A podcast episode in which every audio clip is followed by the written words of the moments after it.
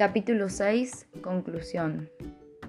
La conclusión de mi trabajo es la riqueza cultural que conservamos de los diaguitas, su historia, oficios y modo de supervivencia, la cual sigue de una u otra forma replicada en las comunidades contemporáneas, las cuales debemos respetar y reivindicar, porque gracias a ellas se mantiene viva la, la biodiversidad del mundo.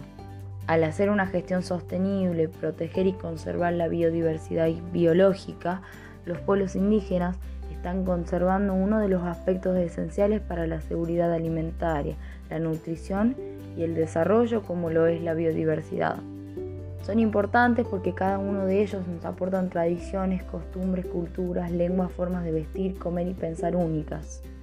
Forman parte del mosaico sociocultural que nos da identidad y pluralidad. Sin ellos, nuestra riqueza cultural y nuestra historia sería escasa y limitada.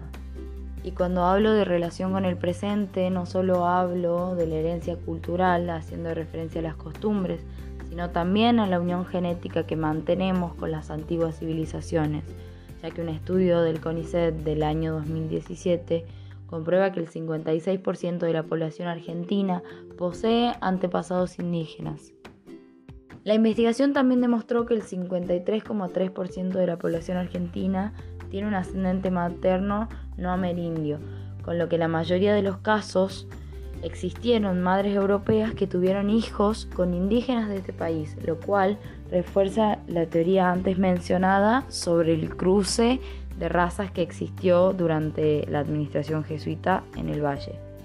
El 10% de la población es aborigen puro, según reveló este estudio, que inició sus investigaciones en 1992.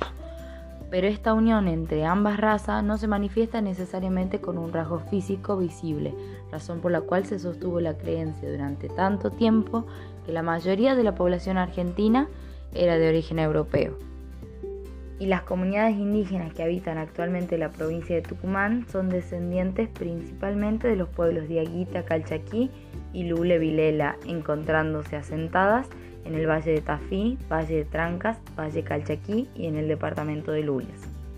Gracias por acompañarme en lo que será la muestra final de mi investigación. Espero te hayas sentido cómodo escuchando. Me llamo Zoe Van Brock y acá termina mi proyecto sobre las comunidades prehispánicas del Valle de Tafí.